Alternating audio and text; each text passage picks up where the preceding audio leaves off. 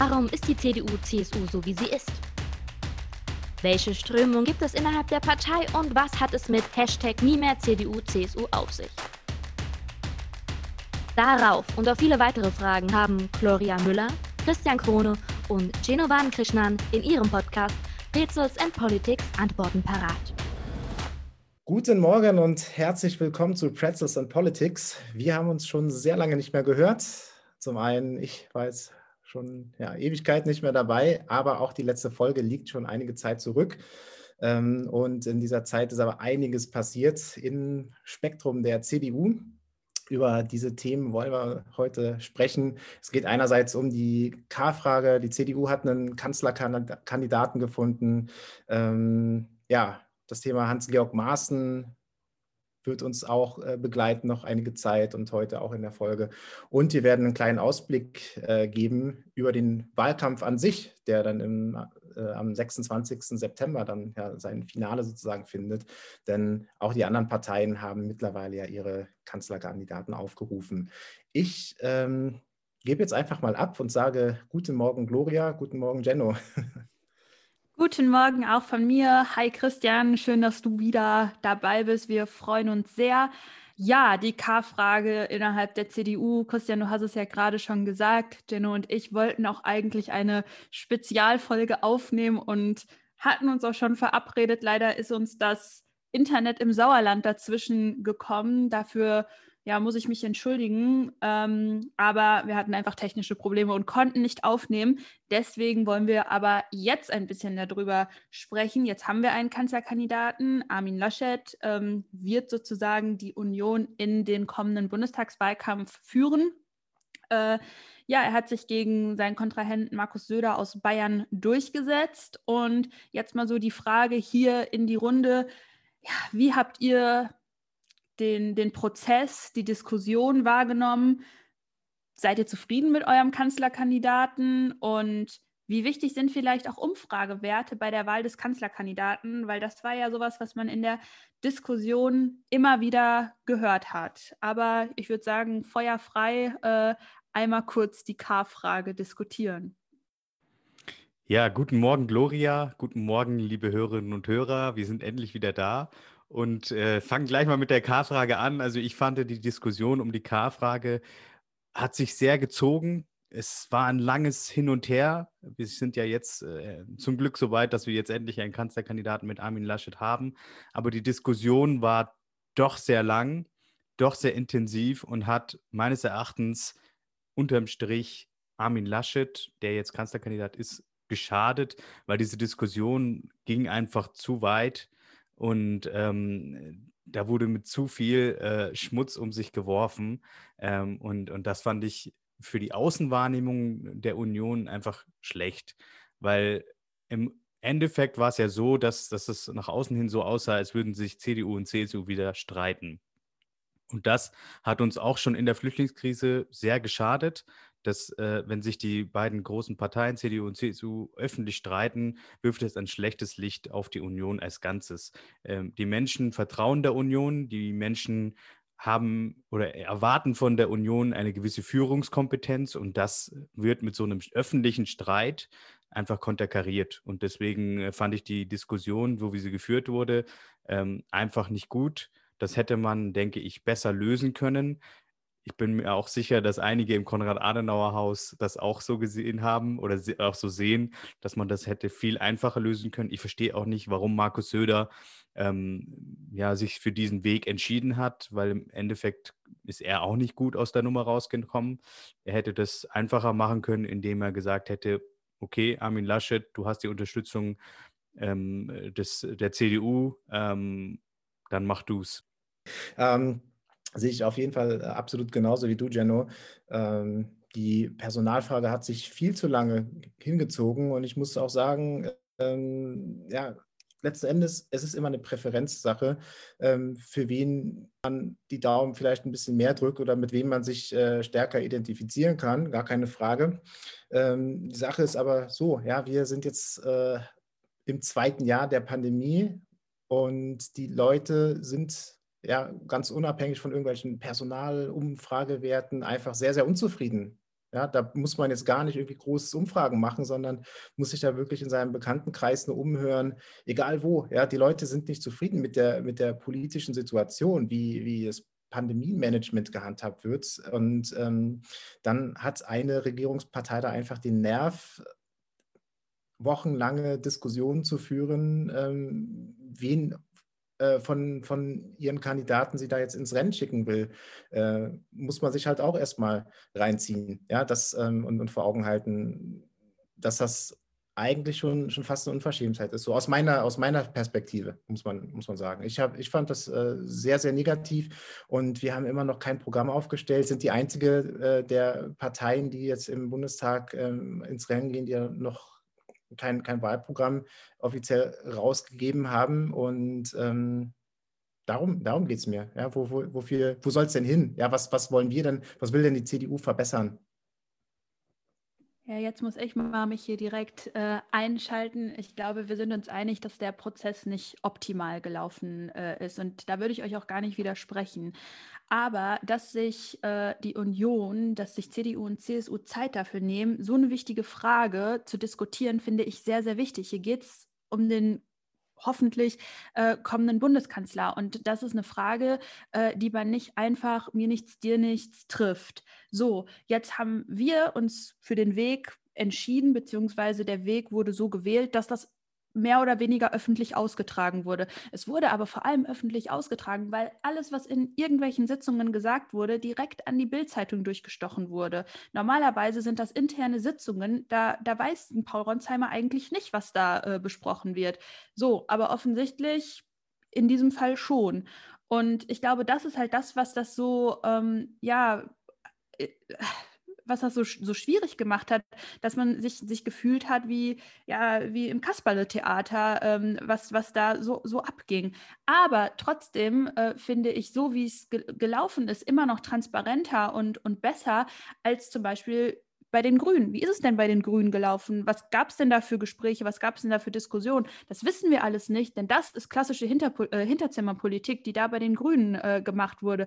Wir haben uns der Diskussion gestellt, wir haben eine Personaldebatte geführt. Ich bin davon überzeugt, dass wir jetzt einen sehr, sehr guten Kanzlerkandidaten haben. Das ist jetzt für viele auch nicht äh, überraschend, dass ich äh, mich über den Kanzlerkandidaten Armin Laschet freue. Ähm, aber ich glaube, dass ähm, wir jetzt nur gestärkt daraus gehen können und ähm, dass aber diese Diskussion auch gezeigt haben, dass hier offen bei uns diskutiert wird. Hier kann man seine Meinung sagen. Man kann im Bundesvorstand auch mal den Bundesvorsitzenden kritisieren. Und das ist okay, das nimmt keiner irgendwem persönlich. Und das, da bin ich viel, viel äh, zufriedener mit als mit einer Hinterzimmerpolitik, wo irgendwie irgendwer, wie auch immer, ähm, entscheidet, wer Kanzlerkandidat einer Partei wird. Und deswegen, ich kann zum Teil die Unzufriedenheit verstehen, glaube aber, dass es halt für die Zukunft wichtig ist, dass wir uns einen Prozess überlegen, wie wird das gemacht, wie bestimmen wir unseren Kanzlerkandidaten. Das hat jetzt gefehlt, eine gewisse Marschroute, wie machen wir das? Das war jetzt alles sehr, sehr Freestyle und äh, naja, wenig durch, durch, durchdacht vielleicht auch. Man kann es besser machen, aber ich glaube, dass die Diskussion uns nur am Ende stärker macht und ganz ehrlich, im September erinnert sich auch keiner mehr daran, dass die äh, Union irgendwie eine Woche sich Gedanken über einen Kanzlerkandidaten gemacht hat. Ja, ganz genau. Also das äh, wäre auch der Punkt, den ich gesagt äh, hätte. Also bei allem Unbehagen über den Prozess im September erinnert sich niemand mehr daran, wie die Union den Kanzlerkandidaten aufgestellt hat. Da werden andere Themen dominieren, da werden die Themen um, um den September herum ähm, die, äh, die entscheidende die Rolle spielen. Ähm, man muss aber auch dazu sagen, äh, für die Union war es jetzt auch in Anführungsstrichen eine neue Situation. Man hatte in den letzten Jahren, Jahrzehnten mit Angela Merkel ja immer eine gesetzte Kanzlerkandidatin. Und äh, deswegen gab es jetzt kein äh, Schema F-Verfahren, wie man jetzt äh, einen Kanzlerkandidaten kürt. Äh, von daher ist das äh, Learning an der Stelle, dass man in Zukunft äh, sich vielleicht ein, ein, besseres Konzept überlegt, wie man den Kanzlerkandidaten am Ende des Tages kürt. Ja, also die Sache ist aber so, ähm, was ich auf jeden Fall genauso sehe wie, wie ihr, ist, dass die Kommunikation einfach viel zu ähm, durchlässig war. Ja, Dinge, die nicht in die Öffentlichkeit ähm, gelangen sollten, bevor eine Entscheidung äh, getroffen ist, äh, ja, getroffen ist, ähm, sind ja während des Gedankenprozesses im Grunde genommen dann schon in, in der Zeitung gelandet. Ja, man musste im Grunde genommen nur Bild Plus anmachen und wusste schon in Echtzeit quasi, was, was da gerade in den Sitzungen angeht. Das kann es auch nicht sein. Ja, also das ähm, äh, spricht, spricht ja auch gegen wen auch immer, ja, wer, wer, wer das gewesen ist. Ähm, das kann man dann der Partei als solches äh, gar nicht mal ankreiden. Ja? Also vielleicht das, wär, hätte das dann auch viel, viel souveräner ausgesehen. Ähm, die Sache ist aber auch, dass eben auch, ja, wenn die man, man, man sich da eben auch so ein bisschen an der, der Konkurrenz dann eben auch orientieren muss oder gucken muss, was, was machen die. Und bei den Grünen kann man natürlich sagen, ja, Hinterzimmer äh, dies und das, aber auf der anderen Seite haben auch die bei ihrem Parteitag damals gesagt, okay, ähm, derjenige oder diejenige, in dem Fall ja beide, ähm, äh, Annalena Baerbock oder Robert Habeck, ähm, werden dann eben ähm, Parteivorsitzende, um dann eben die Partei oder beziehungsweise dass einer von den beiden ähm, die Partei dann durch die Bundestagswahl führt.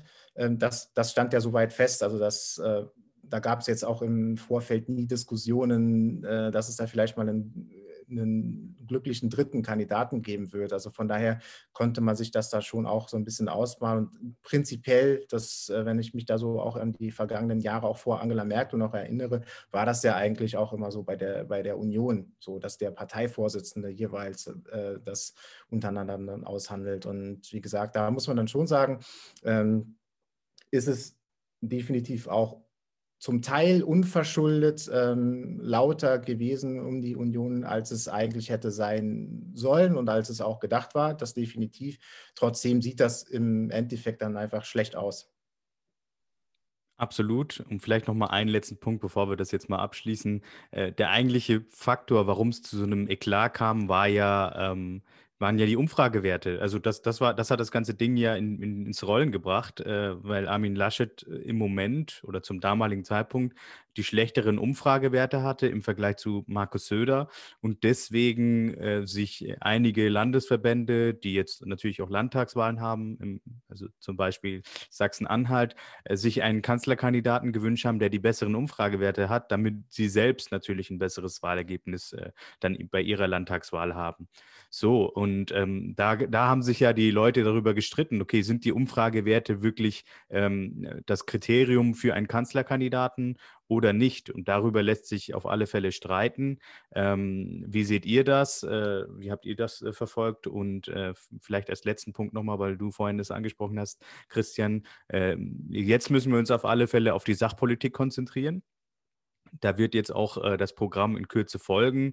Ähm, aber ich sehe es gar nicht so als Nachteil, dass die Union noch kein Programm hat.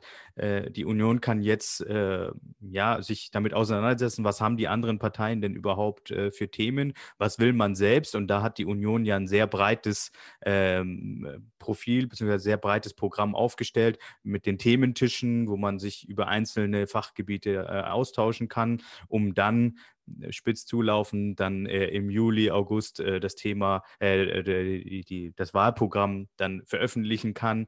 Und äh, ich denke, äh, es hat auch gar keine Not, jetzt im Mai im Programm rauszubringen. Die Union hat das in den letzten Wahlkämpfen ähnlich gehandhabt. ein sehr spätes Programm, das aber dann auch gepasst hat.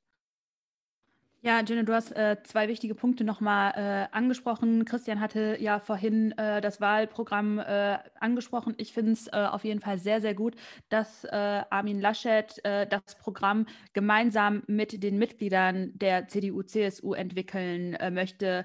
Ähm, es gibt diese runden Tische, es wird mit den Mitgliedern diskutiert. Es es ist toll, dass es da so eine, so eine Beteiligung gibt. Und ich glaube, das ist auch nicht selbstverständlich. Und wenn es dann eben äh, ein paar Wochen länger dauert, bis wir das fertige Programm haben, ist das, glaube ich, verkraftbar. Und wie Jenno ja auch gerade schon gesagt hatte, es ist nicht ungewöhnlich, dass wir jetzt im, was haben wir jetzt, Mai, noch kein ähm, noch kein Programm äh, haben. Und äh, ich bin aber davon überzeugt, dass unser Programm dann, äh, wenn es fertig ist, äh, sehr, sehr gut sein wird. Wir werden mit einem zukunftsorientierten Regierungsprogramm äh, weiter in diesem Wahlkampf gehen und ähm, dann auch hoffentlich sehr erfolgreich sein. Der zweite Punkt, Gino, den du angesprochen hast, waren ja diese, diese Umfragewerte. Es ging immer nur um Umfragen, Umfragen, Umfragen. Und da will ich eigentlich nur eine Sache sagen, bevor wir dann wirklich das Thema abschließen. Ähm, wenn diese Umfragewerte ein halbes Jahr vor einer Bundestagswahl so aussagekräftig sind und so entscheidend, dann wäre unser Bundeskanzler jetzt gerade Martin Schulz und naja, wir wissen alle, wie das gelaufen ist. Und ähm, ich glaube, der Fokus auf Umfragewerte Monate vor einer Bundestagswahl ist nicht oder, oder darf nicht das entscheidende Kriterium sein. Aber wir haben gerade im Vorgespräch schon drüber gesprochen. Christian hat schon auf jeden Fall oder, oder schart schon mit den Hufen, um seine Meinung zum nächsten äh, Thema äh, kundzutun. Deswegen gebe ich einfach mal weiter nach Berlin sozusagen. Christian, was hat dich denn gestern, vorgestern oder wann war es? Ach Gott, ich komme hier gar nicht mehr mit den Tagen. Äh, ja, ich will es auch am liebsten verdrängen. aber, aber weih uns ein und los geht's. Genau, und zwar, ich glaube, am Freitagabend war das, ne? da wurde die äh, Kandidatur von äh, Hans-Georg Maaßen in Thüringen beschlossen. Ähm, ja, die letzten Wochen, um nicht zu sagen Monate, äh, wurde diese Personalie ja schon sehr, sehr kontrovers äh, diskutiert. Ich meine, ähm, wer, wer, das politische Geschehen verfolgt hat, beziehungsweise Maßen verfolgt hat, äh, es gibt eine sehr, sehr lange Liste äh, an sehr, ja, ich sag's, ich sag es mal äh, diplomatisch, sehr zweifelhaften äh, Aktionen, die er gebracht hat und ähm, will, das, will das damit erstmal so, so ein bisschen äh, ja, dabei, dabei belassen. Ähm, Im Zuge dessen habe ich aber auch ähm, ja, eben vernommen, dass es dann doch so den ein oder anderen äh, langjährigen und langjährige äh, CDU-Mitglieder eben auch dazu veranlasst hat, ähm, ja, den, den Parteiaustritt dann auch zu erklären, weil eben viele Leute sich damit eben gar nicht identifizieren können, dass da auch ja so von der Parteispitze relativ wenig ähm, Gegenwind, also zumindest in der Öffentlichkeit relativ wenig Gegenwind äh, gebracht wurde, dass einfach ein Hans-Georg Maaßen ähm, kandidiert. Ich persönlich muss auch sagen, äh, er vertritt so alles, äh, Gegensätzliche sozusagen zu dem, was, was ich äh, so, so ähm, äh, vertrete und ähm, bin, da, bin da definitiv sehr, sehr skeptisch und äh, kann das, also ich fühle das gar nicht, dass, dass er jetzt äh, in den Bundestag einziehen will und die Politik mitbestimmen will. Äh, wie seht ihr das? Und vor allem auch angesichts äh, dessen, dass es dann doch, ja, viele Leute gegeben hat oder viele Leute gibt, die jetzt auch sagen, okay, ich trete aus der Partei aus weil ich nicht mit äh, Hans-Georg Maaßen in einen Topf geschmissen werden möchte.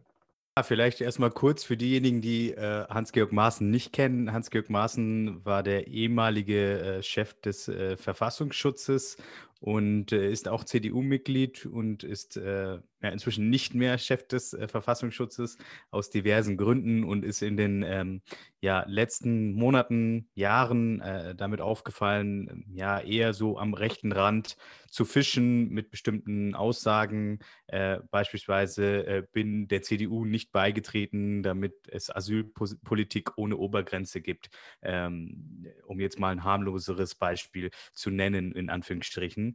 Aber ähm, ja, und, und ähm, jetzt ist er Kandidat äh, für den Wahlkreis äh, in Südthüringen.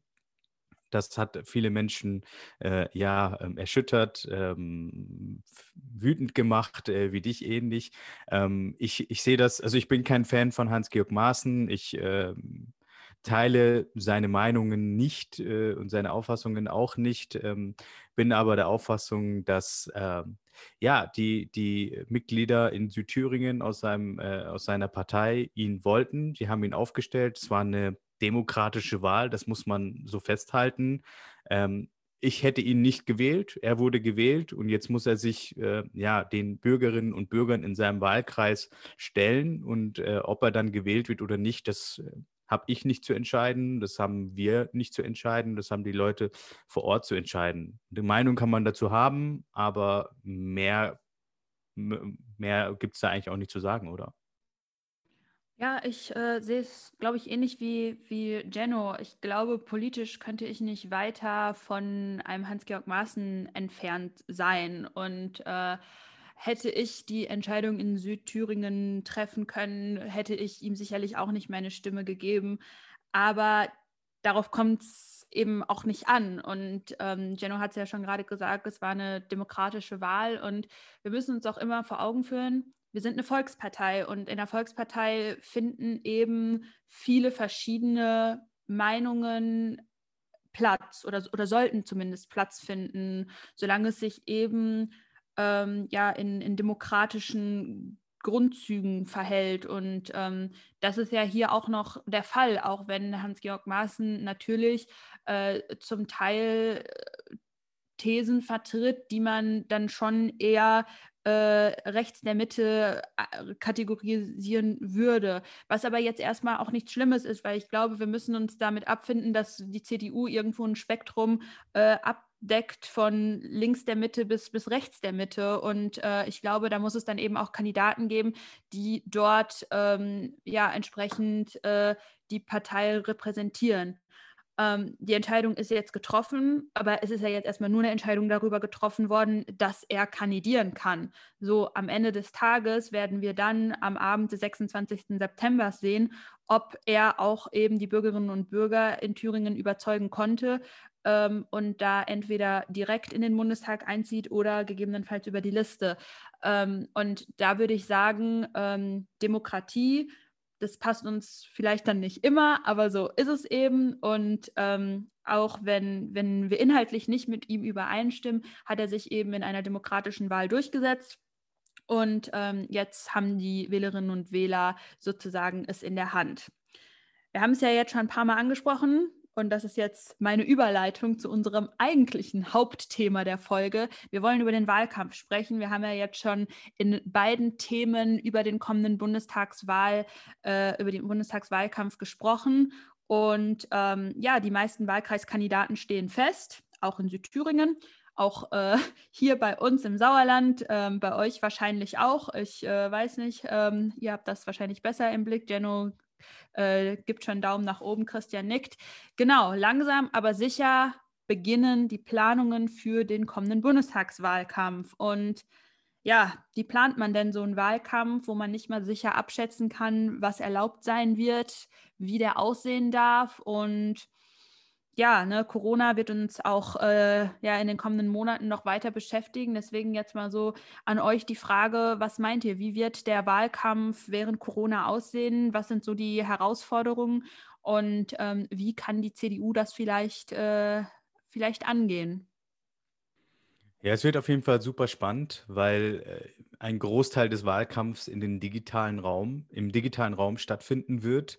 Und äh, da bin ich gespannt, wie die Parteien äh, das lösen werden, weil ähm, digitaler Wahlkampf heißt ja nicht einfach das Plakat, was man eigentlich auf die Straße hängt oder an die Straße hängt, äh, dann einfach als Instagram-Post äh, ja, postet. So. Da, damit ist es nicht getan. Es braucht ein Konzept und da bin ich wirklich gespannt, äh, wie die Union und wie auch die anderen Parteien diesen digitalen Wahlkampf äh, ja, umsetzen und dann auch wirklich ähm, zielgerichtet äh, in Richtung September dann auch durchziehen? Also ist das ein Konzept? Baut es aufeinander auf? Und ähm, ja, welche Formate werden dann auch gefunden? Also ähm, wir haben es ja beispielsweise schon ähm, bei den Landtagswahlen in Baden-Württemberg und Rheinland-Pfalz gesehen. Äh, Gerade die junge Union hat versucht, mit äh, neuen Konzepten äh, zu versuchen, ähm, die, die Leute zu erreichen. Und äh, da ist die junge Union auf jeden Fall gesetzt, äh, da äh, Akzente zu setzen und auch das Team äh, von Connect. Und ähm, da bin ich wirklich gespannt, ähm, wie, wie sich das am Ende des Tages ausgestaltet und welche Formate gefunden werden. Ja, ich kann mich da eigentlich gar nicht weiter äh, oder ich habe da jetzt eigentlich gar nicht so viel zu ergänzen. Bin auch sehr gespannt, wie der ähm, äh, ja, Wahlkampf oder die Wahlkämpfe, es ist ja das, äh, das Superwahljahr sozusagen, ja auch da, ähm, gerade am 26. September, ähm, äh, wie, wie, wie die Parteien das äh, schaffen werden, ja, in einer Zeit von Lockdowns, der hoffentlich jetzt auch nicht mehr allzu lange ähm, dauern wird, aber jetzt erstmal auch äh, so bestehen bleibt, ähm, bis wann auch immer.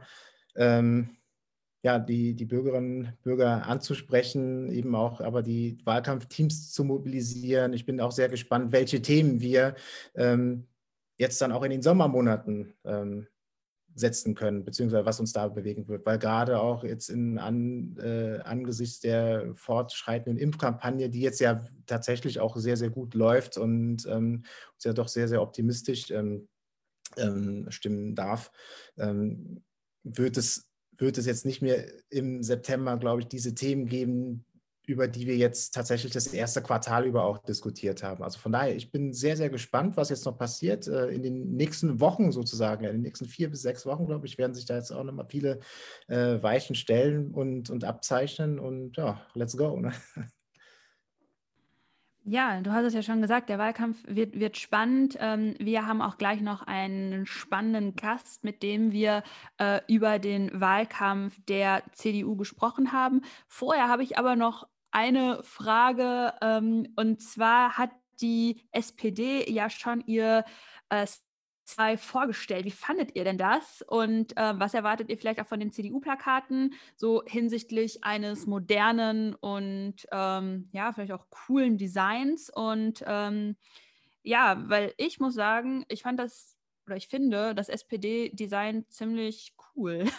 Also ähm, ich hatte, hatte das gesehen und war wirklich positiv überrascht. Die CDU arbeitet ja, äh, ja seit Anfang des Jahres mit diesem, mit diesem Ring, mit diesen Ring in Deutschland-Farben. Finde ich auch cool. Ähm, aber ich muss sagen, jetzt mal hier ein Lob an die SPD von mir. Geschieht auch nicht so super häufig. Äh, das Design sieht schon, sieht schon echt cool aus, oder? Was meint, was meint ihr? Ja, das ist, glaube ich, eine Geschmacksfrage. Also ich finde es äh, ganz äh, in Ordnung.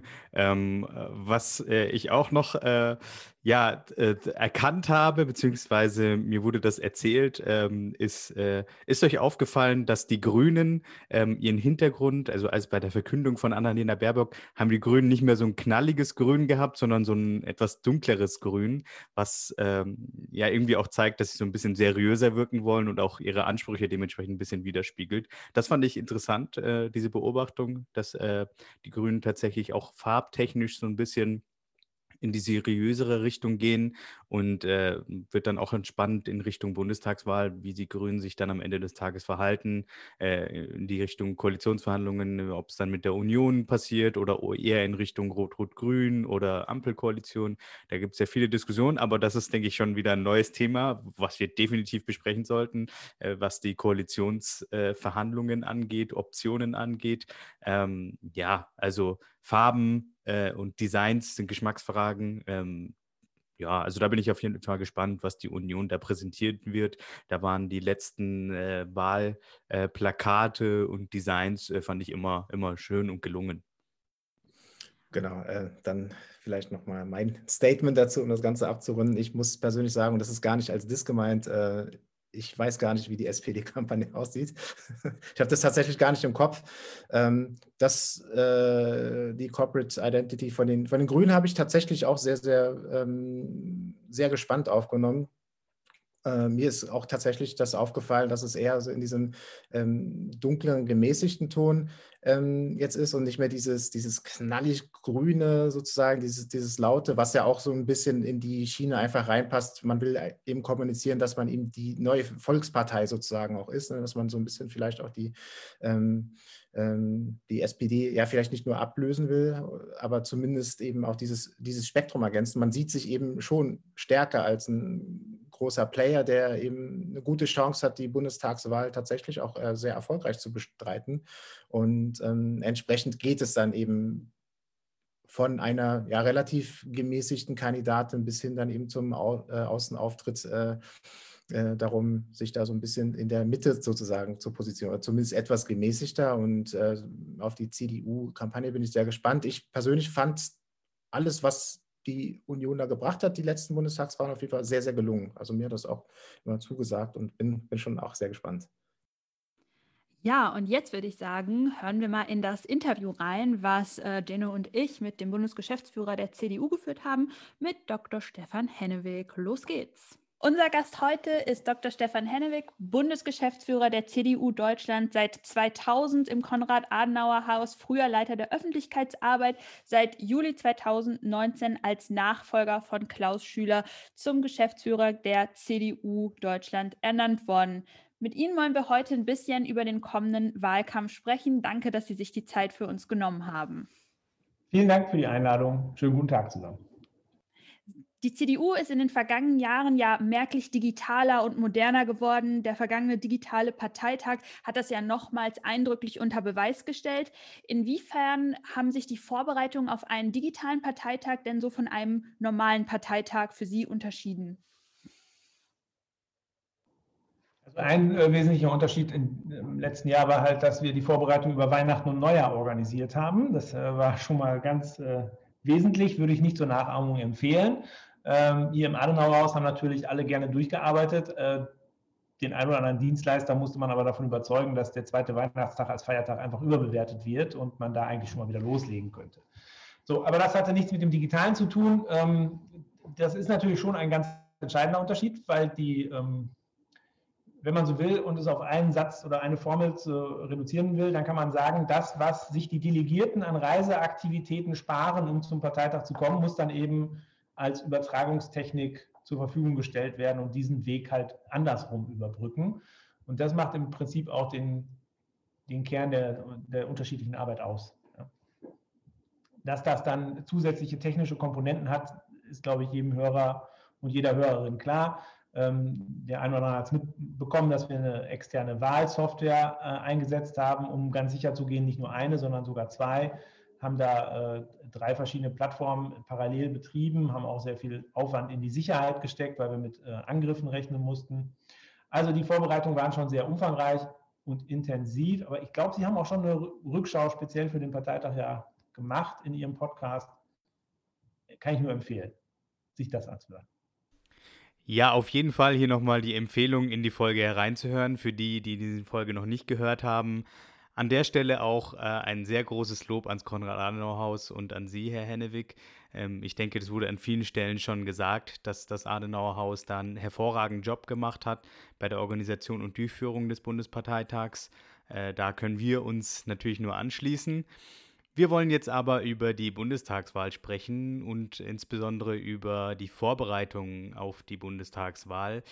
Welche Konzepte gibt es? Welche Planungen gibt es schon? Und wie will man denn äh, junge Leute und alte Leute erreichen? Denn äh, durch die Corona-Pandemie wird sich der Wahlkampf ja schon in irgendeiner Form geändert haben. Und äh, es wird sich sicherlich einiges an den Konzepten ändern. Ja, das ist ein wichtiger Hinweis. Also, es, wenn wir bislang über digitale Wahlkämpfe gesprochen haben, dann haben wir halt immer über zusätzliche Tools gesprochen mit denen wir häufig über neue Kanäle sozusagen vorwiegend junge Menschen erreicht haben. Auch die Nutzer online werden zunehmend älter, keine Frage, aber ähm, von der Tendenz her ist das so, wie Sie sagen. Jetzt ist durch die Corona-Pandemie etwas Neues hinzugekommen, weil wir tatsächlich Ersatzangebote im Digitalen brauchen, die bislang offline stattfanden. Da kann ich für die CDU sagen, das gilt aber auch für andere Parteien, dass da die letzten zwölf Monate völlig ausreichend waren, um ähm, für die Standardparteiveranstaltungen adäquaten, teilweise sogar besseren digitalen Ersatz zu finden. Ich bringe mal ein Beispiel, ähm, eine Kreisvorsitzendenkonferenz der CDU, bei der alle 330 Kreisvorsitzenden aus ganz Deutschland für drei bis fünf Stunden nach Berlin eingeladen werden, um ähm, Vorträgen oder Reden zu lauschen und sich dann ein bisschen auszutauschen, ist in der Vergangenheit allein aufgrund des Reiseaufwandes schlechter besucht gewesen und seltener durchgeführt worden als in den letzten zwölf Monaten. Und das sind dann auch explizit ähm, Ehrenamtler, die sich dafür bedanken, jetzt die Möglichkeit zu haben, durch eine digitale Schalte an solch einer Kreisvorsitzenden teilzunehmen, Fragen zu stellen, Antworten zu bekommen und nicht vier Stunden im Auto zu sitzen, im schlimmsten Fall in eine Richtung oder in der Bahn. Ja. Also es gibt diese digitalen Komponenten. Allerdings, finde ich, gibt es noch oder gibt es erst einige überzeugende Ansätze, was digitalen Wahlkampf angeht in dem Bereich Ersatz von Offline-Wahlkampfelementen. Wir machen digitalen Wahlkampf seit, ich weiß nicht, kommt auf die Zählweise an. Also wenn man sagt, auf Webseiten, dann ist es schon äh, länger als sie geboren sind, würde ich mal fast sagen. Wenn man sagt, äh, wir zählen erst ab der Einführung von Social-Media-Plattformen, dann ist es immerhin der Wahlkampf 2009 gewesen. Ja? Damals noch auf Plattformen, die es mittlerweile nicht mehr gibt. Mein VZ oder StudiVZ wird noch dem einen oder anderen ihrer Hörer ein Begriff sein. Ich glaube nicht, dass noch jemand Wer kennt wen kennt. Also wer kennt wen war in Rheinland-Pfalz und Hessen, Baden-Württemberg die führende Plattform, Funktionsweise wie Facebook und bis 2009 eigentlich unanfechtbar in dieser Region. Der Marktführer, warum? Weil es das Angebot auf Deutsch gab und Facebook gab es halt nur auf Englisch und damit war ein Großteil der Leute raus. So. Das hat sich gravierend gewandelt in den letzten Jahren, das muss ich Ihnen nicht erzählen, aber so lange machen wir eben auf digitalen Kanälen digitalen Wahlkampf. Und die Herausforderung, vor der wir jetzt stehen, ist, welche Offline-Elemente, die auch in den Wahlkämpfen seit 2009 bislang offline waren, können jetzt ebenso erfolgreich digitalisiert werden. So, da gibt es einige Ansätze, ähm, die wir, um die wir uns gekümmert haben aus der Bundesgeschäftsstelle raus, aber auch eine ganze Menge, die wir gesammelt haben von unseren Verbänden. Also die ja auch schon in Kommunalwahlkämpfen oder Landtagswahlkämpfen in den letzten Monaten aktiv sein mussten. Und ähm, die erfolgreichsten Projekte haben wir zusammengesammelt, teilweise auch ausgezeichnet und in der Partei verbreitet, damit die aufgegriffen werden. Ähm, teilweise kann man sie auf Bundesebene adaptieren, das ist aber nicht immer der Fall. Und wenn man das einmal, ohne jetzt in Details zu gehen, zusammenfasst, sind die erfolgreichsten die, die ein bisschen offline mit viel online kombinieren. Und da sehe ich ehrlich gesagt auch für die Bundesebene gute Chancen, da in den nächsten Monaten interessante Angebote zu machen. Bei der vergangenen Bundestagswahl wurde ja zum ersten Mal auf einen datenbasierten Wahlkampf gesetzt und der sogenannte Haustürwahlkampf wurde ja eigentlich unser Schlüssel zum Erfolg. Ist das auch das Tool für die kommende Bundestagswahl? Und wenn nicht, was ist das entscheidende Tool für die kommende Bundestagswahl? Der datenbasierte Wahlkampf wird ein entscheidendes Element sein. Und da bleibt die Welt ja auch nicht stehen. Also das, was wir, äh, Sie sagten das ja, Frau Müller, 2017 war es das erste Mal, dass wir uns daran versucht haben.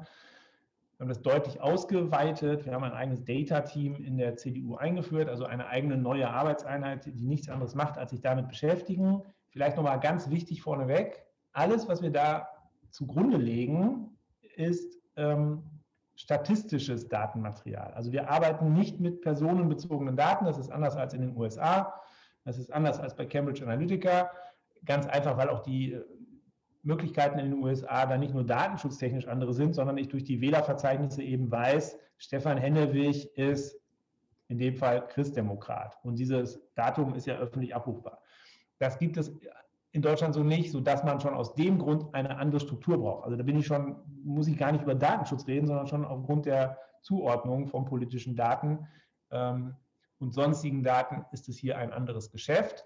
Es ist ein bisschen schwieriger, aber es funktioniert und es ist eben auch nicht angreifbar. Ich kann datenbasierten Wahlkampf in Deutschland betreiben, ohne zu wissen, äh, was Stefan Hennewig wählt und trotzdem sehr zielgenau, zumindest mal auf die Ebene von Straßen, und das ist beim Haustürwahlkampf ja auch wichtig, dann auszuspielen, ähm, wer meine Botschaften bekommen soll und wer nicht. So, und da haben wir uns äh, einige Gedanken gemacht, wie wir auch aus den äh, aufbauend auf den Erfahrungen von 2017 das noch verfeinern können. Und bin recht zuversichtlich, dass das uns hilft, die begrenzten Ressourcen, die wir haben, eben effizienter einzusetzen. Und das ist der entscheidende Punkt dabei. Es geht ja da nicht um Rocket Science, vielleicht ein bisschen um Rocket Science, aber es geht nicht um Voodoo, sondern es geht im Kern darum, das, was man an Informationen hat, zielgenauer an die Menschen zu bringen, die man damit auch erreichen sollte. Sie haben uns ja vorhin schon erzählt, dass es äh, bereits ein Zwischenfazit aus den bisherigen Landtagswahlen äh, gezogen wurde. Ähm, können Sie uns da vielleicht einen kleinen Einblick zu geben, was man sich vielleicht auf Bundesebene überlegt hat, da zu kopieren, ohne jetzt vielleicht jetzt groß ins Detail zu gehen?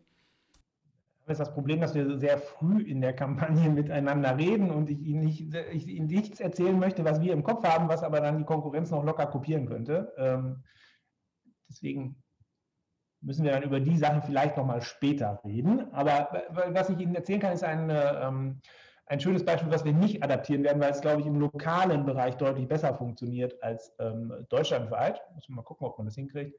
Aber das war auch einer der Gewinner ähm, bei, der bei der internen Preisauslobung bei der CDU. Das war eine Kombination aus, ähm, ich sag mal, Brettspiel und App in einer Stadt, wo der CDU-Verband eben die interessierten Bürgerinnen und Bürger ähm, durch die Stadt gejagt hat in Form einer, ich sage jetzt mal vereinfacht, digitalen Schnitzeljagd, ja, aber man dann eben sozusagen das Ganze ähm, äh, digital, ähm, also digital Stationen ablaufen konnte, äh, ist so ein bisschen ähnlich wie, jetzt fehlt mir der Fachbegriff, hm, schlecht, müssen Sie im Podcast schneiden. Wie heißt denn das noch, wenn die, ach, der, so ein bisschen wie Orientierungslauf, ja, mit, GPS-gestützter Orientierungslauf ein bisschen einfacher ähm, und unterhaltsamer gestaltet. Das war eine sehr erfolgreiche Nummer, ja, die tatsächlich dazu geführt hat, dass der ähm, lokale CDU-Verband eine ganze Menge neue Kontakte aufbauen konnte. Also auch das ist ja eine Form ähm, für den datengestützten Wahlkampf über interessante Angebote, die Menschen dazu zu animieren, da mitzumachen und dann zu sagen, okay, du darfst mir auch in sechs Wochen nochmal eine Mail schicken mit den besten Punkten für den Bürgermeisterkandidaten oder die Landrätin, die jetzt ich hier wählen soll. Jetzt wollen wir weniger über verschiedene Wahlkampftools sprechen, sondern ähm, ja, so ein bisschen äh, über das, das Klima im Wahlkampf. Ähm, wir haben auch im Podcast schon über Hate Speech im Internet gesprochen, wird immer präsenter und gerade ja unter politischen Postings finden wir immer wieder Anfeindungen, Beleidigungen, Bedrohungen. Ähm, ist ja auch wahrscheinlich, dass äh, ja, man auf solche Kommentare auch im, im Wahlkampf äh, immer wieder treffen äh, wird. Würden Sie sagen, dass der Wahlkampf immer, immer schmutziger wird und wie kann man dem vielleicht auch entgegenwirken? Ja, der digitale Wahlkampf wird immer schmutziger, weil er auch digital noch relativ neu ist. Es gibt einen Kollegen hier im Adenauer Haus, der hat auch schon vor einigen Jahren Wahlkampf gemacht, also auch vor 2009 für die CDU und ähm, Junge Union, RCDS vielmehr.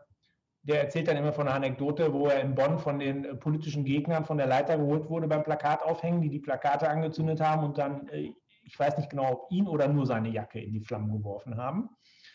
Also diese Auseinandersetzungen im politischen Wahlkampf, das Ding heißt ja nicht umsonst Wahlkampf, ja, sind halt ähm,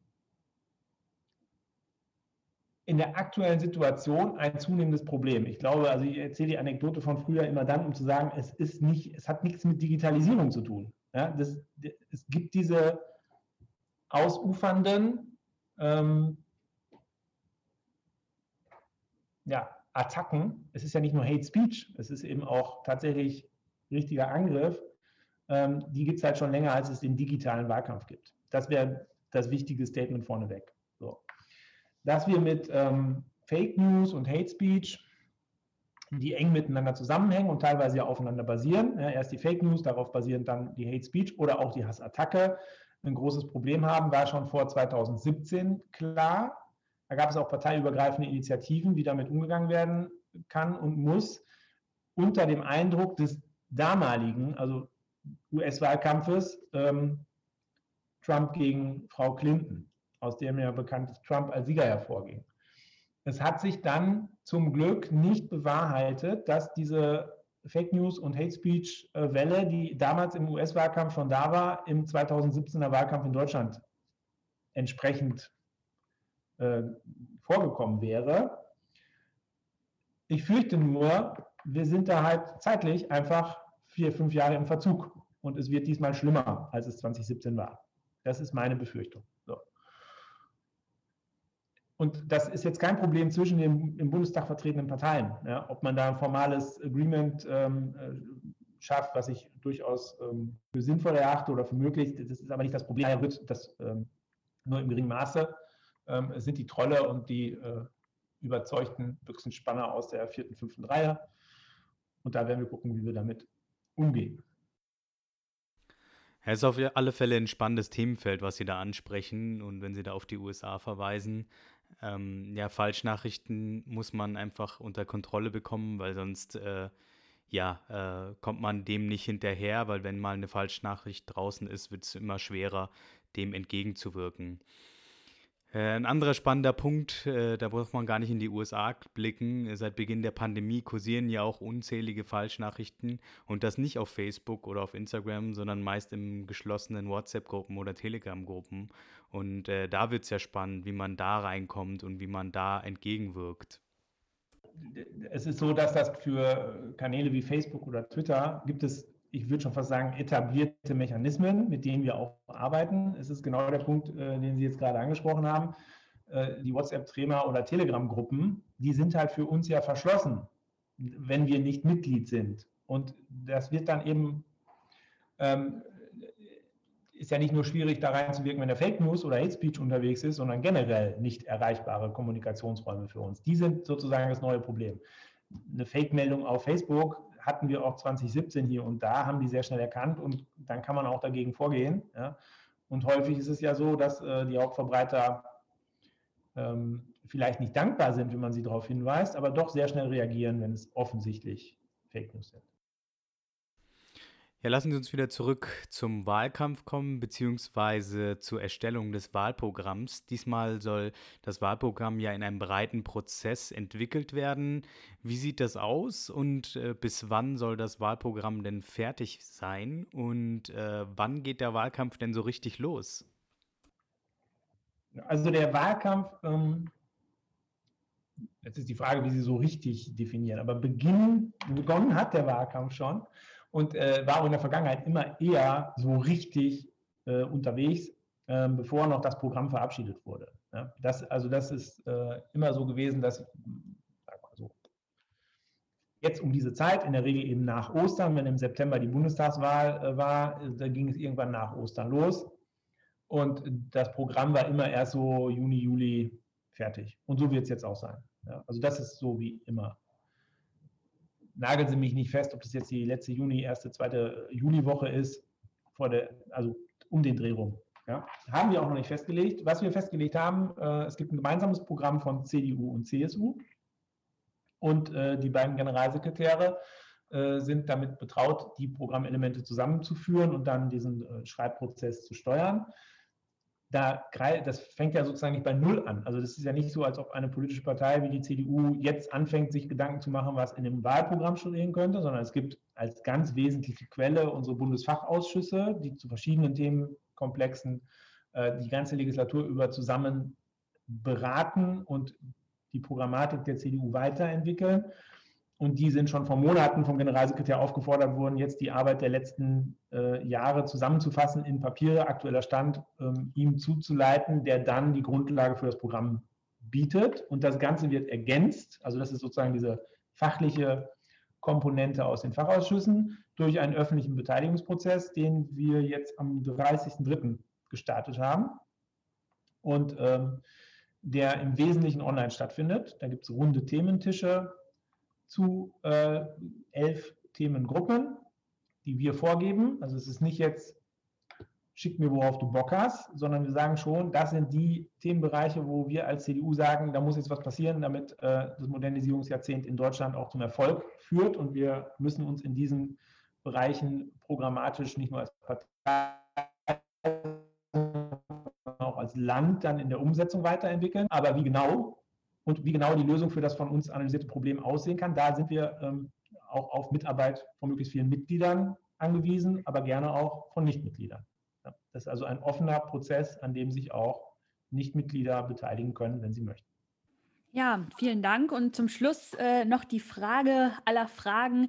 Haben Sie denn das berühmt-berüchtigte Amtor-Video gesehen und wird es jemals veröffentlicht werden? Ich habe es gesehen, ja. Und wird es veröffentlicht? Äh, hm, nee, ehrlich gesagt. äh, wo, ich weiß gar nicht mehr, aus welchem Grund wir das gemacht haben. Es ist ein tolles Video.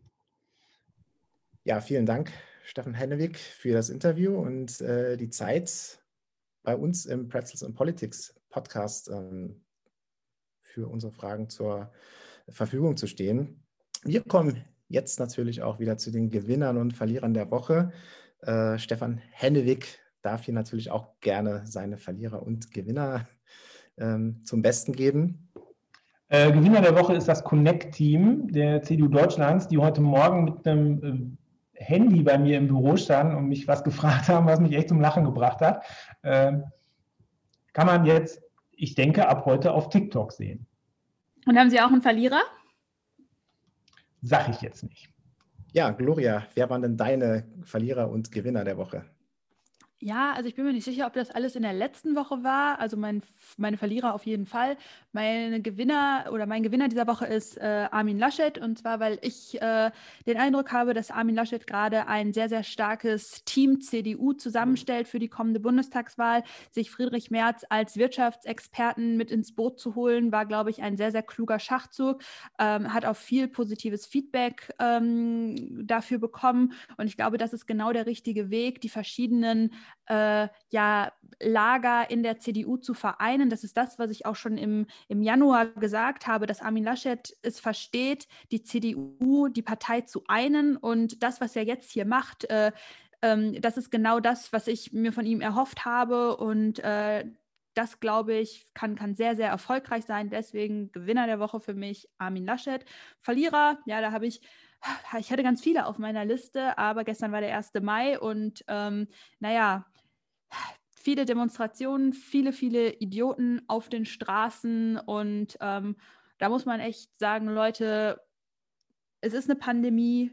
Also erstmal das, da fasst man sich ja schon an den Kopf. Und äh, wenn man sieht, wie da die Polizisten und Polizistinnen angegangen werden, ähm, ist es einfach nur, nur schrecklich. Also volle Solidarität mit unserer Polizei. Vielen Dank für euren Einsatz. Ich ähm, ja, bin da sehr, sehr dankbar, dass wir da so eine Polizei haben, die äh, ja dafür Recht und Ordnung sorgt. Aber ja, diese ganzen 1. Mai-Idioten, nenne ich sie jetzt mal ganz pauschal, sind für mich die Verlierer der Woche.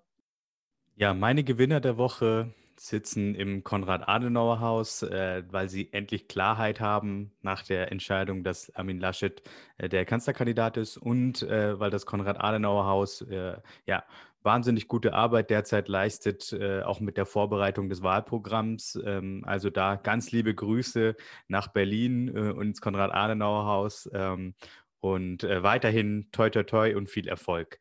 Äh, Verlierer der Woche sind für mich auch die 1. Mai-Krawall-Leute, äh, äh, die einfach den 1. Mai nutzen, um ja, äh, Autos anzuzünden und sonst irgendwelche Dinge. Also das, äh, da stellen sich bei mir die Nackenhaare auf. Ich denke mir einfach, was geht in diesen Leuten vor? Gloria, du hast es schon gesagt, es ist gerade eine Pandemie und äh, die Leute gehen da auf die Straße und äh, zünden irgendwelche Sachen an und äh, die, die Gastronomen denken sich so, hey, wir dürfen nicht mal aufmachen und ihr macht euch da am 1. Mai den Spaß und randaliert wie die Irren.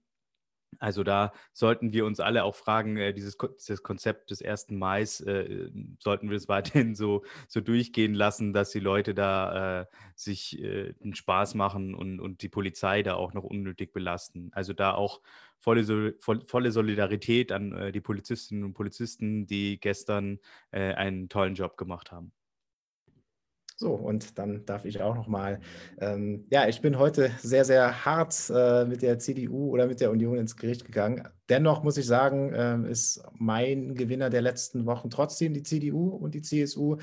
Einfach aus dem Grunde, weil trotz all dem Chaos, ja, man sieht, es tut sich einiges und äh, Diskurs ist immer gut. Ähm, Bewegung ist äh, immer gut, ja, nicht, nur, nicht nur physisch, sondern eben auch, äh, was, was so das ganze ähm, äh, die Weiterentwicklung einer Organisation und, und der Partei und des, des, Programms angeht. Also man hat nicht das Gefühl, dass äh, alles jetzt so bleiben soll, wie es ist, sondern die Leute machen sich Gedanken ähm, und am Ende ist das, äh, ja, bin ich da auch ganz, ganz optimistisch, dass, dass die CDU da auch einen, einen guten Job äh, machen wird oder zu guten Ergebnissen, zu guten Resultaten auch kommen wird. Ähm, trotzdem, ja, es äh, kon konnte ich mir diese Kritik dann natürlich jetzt äh, nicht sparen und, und äh, will sie mir auch nicht sparen, ähm, muss aber wie gesagt, das, das Positive da genauso hervorheben und deswegen ähm, zum einen eben die CDU oder die Union als äh, mein Gewinner, aber eben auch finde ich es tatsächlich sehr spannend, dass der demokratische Diskurs ähm, auch so spannend ist wie, wie nie zuvor. Also man sieht das, also teilweise muss ich sagen, es ist, es ist gerade, wenn man, wenn man äh, die sozialen Medien äh, intensiv verfolgt, sehr, sehr anstrengend, tatsächlich da diese kontroversen Debatten ähm, mitzuverfolgen. Andererseits, ähm, ja, wir haben super viel über Politikverdrossenheit gesprochen die letzten Jahre und äh, momentan habe ich das Gefühl, dass sich gerade jeder versucht einzuschalten, für sein Thema einzustehen, äh, kontrovers zu debattieren und was Schöneres gibt es auch gar nicht. Und ähm, Verlierer möchte ich heute auch mal aussparen. Ich äh, ende sozusagen mit viel Liebe und das war es dann für diese Woche auch. Und ja, wir freuen uns auf jeden Fall auch auf eure Kommentare äh, und eure Gedanken zu den äh, vielen Themen, die in dieser letzten Wochen, in diesen letzten Wochen eben auch zur Debatte standen. Ja, wie findet ihr die äh, Kanzlerkandidatur der CDU? Was sagt ihr zu Hans-Georg Maaßen? Wie ähm, sind so eure Prognosen für den Wahlkampf? Also wir sind sehr, sehr gespannt auf jeden Fall auch so auf eure Meinungen und Einschätzungen und äh, ja, wünschen euch dann schon mal ein schönes Wochenende. Bis dann. Bis dann. Tschüss. Bis dann. Tschüss.